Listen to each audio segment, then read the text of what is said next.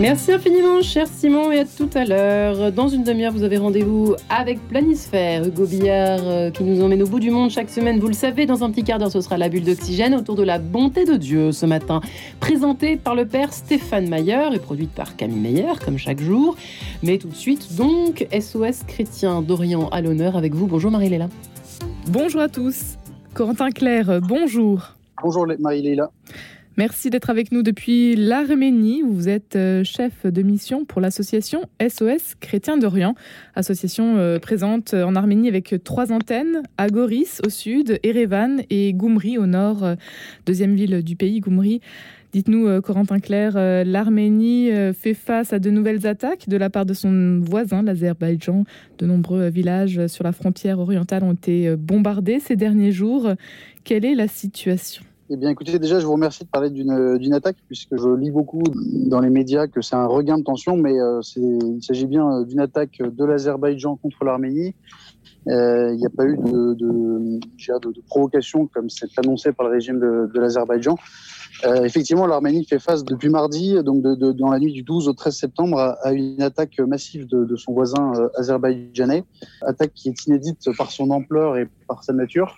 En effet, si jusque-là les ruptures de cessez-le-feu se limitaient à quelques échanges de, de, coups de feu entre des postes militaires des deux pays, là l'Azerbaïdjan a lancé une vaste campagne de bombardement euh, de l'Arménie à travers de, de l'artillerie lourde, mais également des drones de combat. Et euh, pour la première fois, les, les combats visent euh, des villes, c'est-à-dire des, des, zones qui sont habitées euh, par, par, des civils.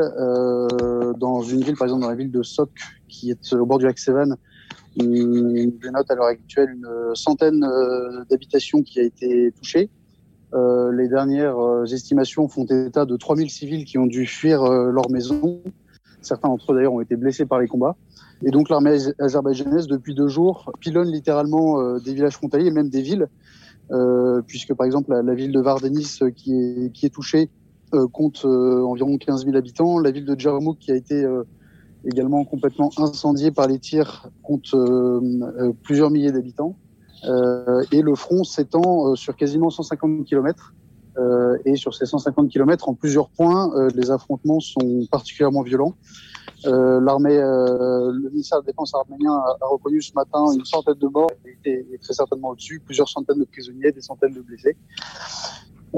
Et ce qui est beaucoup plus inquiétant, c'est que au-delà de, ce pionnage artillerie, qui est déjà en soi une, affaire très sérieuse et un, viol clair de, et de la Convention de Genève et du traité de cessez-le-feu signé en 2020 entre les deux pays, euh, au-delà de ces bombardements, euh, on assiste également à la préparation de la suite, c'est-à-dire euh, que des convois militaires continuent à arriver de, Bakou, la capitale de l'Azerbaïdjan, et plusieurs dizaines de blindés sont rassemblés à la frontière. Donc on peut craindre légitimement que cette préparation de l'artillerie ne soit que le début d'une offensive beaucoup plus vaste, visant à, envahir en fait la région sud de l'Arménie. Et d'ailleurs, ça a été dit par plusieurs hommes politiques azerbaïdjanais ils réclament cette région sud, ils réclament que cette région euh, leur soit, leur soit cédée, euh, sans aucune raison, euh, je dirais, politique ou historique. C'est, complètement arbitraire. Et ils expliquent par une occasion que, puisque les Arméniens se battent pour défendre leur, les frontières de leur État, c'est qu'ils refusent la paix et c'est qu'ils veulent la guerre. donc vous voyez bien l'absurdité de, ce raisonnement. Mais voilà, voilà quelle est la situation à laquelle, à l'heure où nous nous parlons, sachant que donc nous, sommes aujourd'hui jeudi et depuis 8 heures, les combats semblent avoir cessé provisoirement.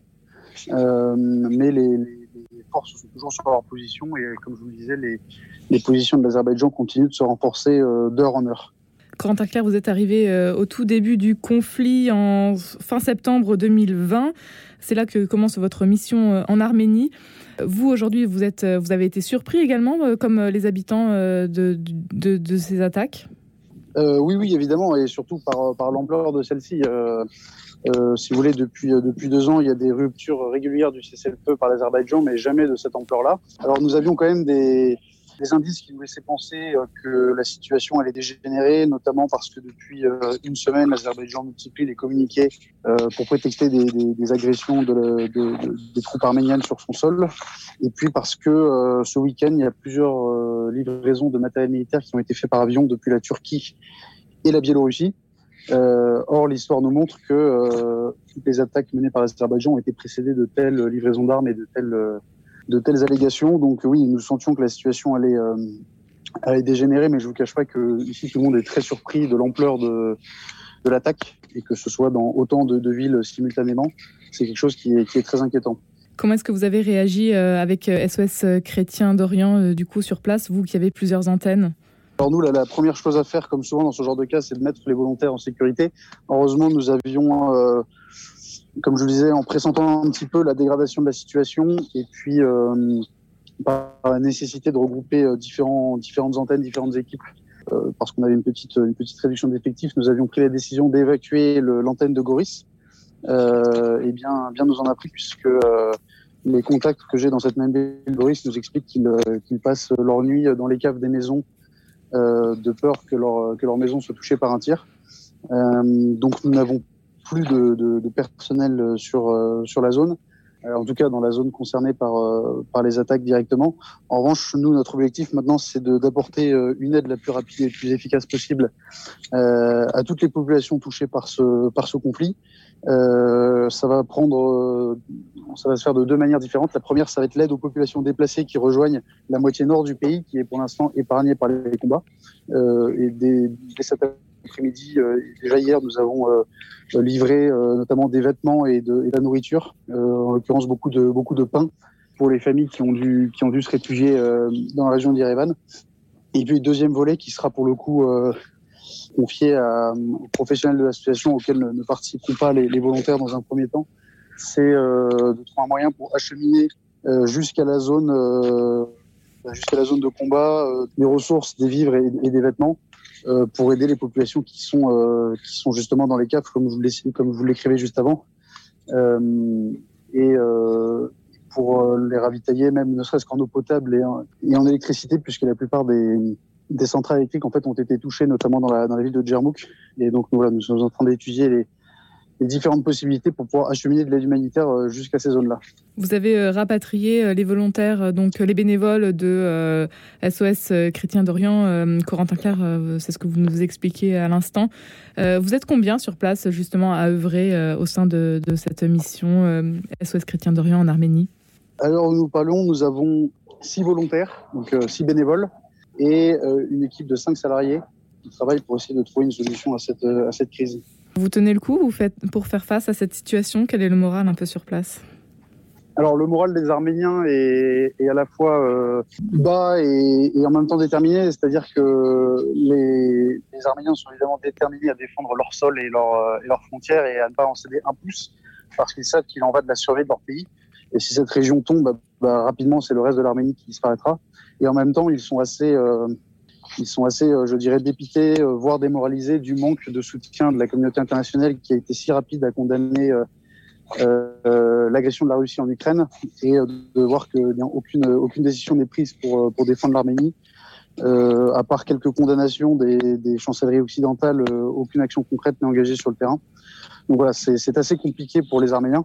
Quant au, quant personnel de l'association, bah évidemment, euh, nous souffrons énormément avec euh, avec les Arméniens de voir voir leur pays euh, attaqué de la sorte et de voir le, désastre humanitaire qui s'annonce. Et en même temps, euh, eh c'est notre raison d'être sur place d'aider les populations arméniennes. Alors le, reste de l'année, ça prend d'autres formes pour lancer des projets long terme de construction d'écoles ou ou de par exemple de cours de français, etc. Euh, là, évidemment, nous allons revenir vers des, vers des, des projets plus d'urgence pour apporter une aide très concrète et matérielle. Donc là, toutes les équipes sont, sont mobilisées pour, euh, pour venir en aide au plus grand nombre possible d'Arméniens et essayer de résoudre à notre niveau les, les difficultés qui se présentent à nous. Encore une fois, Corentin Claire, vous vous euh, sentez euh, quand même très seul, que ce soit donc vous ah oui, oui. Euh, et, ainsi que tous les habitants de l'Arménie. Ah oui, oui, il y a vraiment, euh, il y a vraiment un sentiment d'abandon et en fait, les Arméniens, euh, justement, appellent de tous leurs voeux euh, une, une, aide internationale parce que le rapport des forces leur est trop défavorable. L'Arménie, c'est 2,5 millions d'habitants. L'Azerbaïdjan, c'est 13 millions. En plus, l'Azerbaïdjan bénéficie du soutien euh, inconditionnel et renouvelé de, de, de la Turquie. Euh, Avec la Russie, les, en plus, les... qui est préoccupée en Ukraine actuellement. Voilà, la Russie, effectivement, euh, la Russie est, engagée en Ukraine et, et, et, en plus de cela, la, Russie a quand même une longue histoire dans la région de, neutralité. Elle essaye de défendre les intérêts de son allié arménien, mais sans pour autant euh, entrer en, confrontation directe avec l'Azerbaïdjan, qui, rappelons-le, est aussi une ancienne république soviétique et, donc par la même une zone d'influence traditionnelle de la Russie. Donc les Russes ont, ont été appelés à l'aide officiellement par le gouvernement arménien pour envoyer de l'aide militaire, ce qu'ils ont, ce ont refusé. Alors, en réalité, pardon, c'est pas tout à fait la Russie, c'est l'organisation du traité de sécurité collective, qui est l'alliance militaire euh, des pays alliés de la Russie. Euh, donc, l'aide militaire a été, a été refusée. À la place, il y a une délégation pour euh, étudier euh, la situation sur place et mettre en place le dialogue entre les deux parties, mais vous comprenez bien que c'est tout à fait insuffisant et que ça n'a pas du tout stoppé les, les aveurs de l'Azerbaïdjan. Donc oui, il y a un sentiment d'abandon euh, immense euh, qui fait écho à celui de, que l'Arménie avait rencontré lors de la guerre de 2020, euh, la guerre dans le Haut-Karabakh. Quel serait le message que vous aimeriez transmettre aujourd'hui, Corentin Claire Vous êtes un, chargé de mission donc, pour l'association SOS Chrétien d'Orient en Arménie. Écoutez, les deux choses dont ont le, plus besoin les Arméniens, c'est d'une part qu'on parle de la situation sur place et qu'on explique clairement les choses, c'est-à-dire que euh, l'Arménie est actuellement attaquée par son voisin. Euh, elle n'a pas les moyens de se défendre et de préserver son intégrité territoriale. Donc il faut qu'il y ait une mobilisation sur ce, sujet et que les, dirigeants politiques européens euh, engagent des actions concrètes.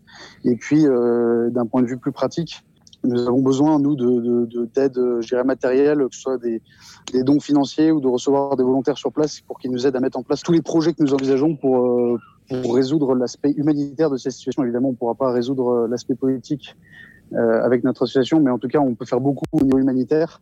Euh, nos équipes sont, place, sont, sont prêtes sur place, elles sont mobilisées. Et voilà, nous attendons ce, également cette mobilisation-là pour apporter l'aide aux Arméniens. Et, et, et, quand les Arméniens reçoivent l'aide euh, dont ils savent que ce, qu'elle est envoyée par des, par des Occidentaux, c'est déjà pour eux euh, très important et ils se rendent compte que, qu'ils ne sont pas oubliés et laissés eux-mêmes. Un grand merci Corentin Claire d'avoir été avec nous aujourd'hui. Si vous euh, souhaitez donc soutenir cette mobilisation donc en Arménie, www.soschrétiendorient.fr. Merci d'avoir été avec nous aujourd'hui Corentin Claire depuis l'Arménie. Merci Marie-Léla. Merci pour ce petit voyage en quelque sorte. Merci Marie-Léla et on vous souhaite un excellent week-end. On vous dit à lundi 10h03.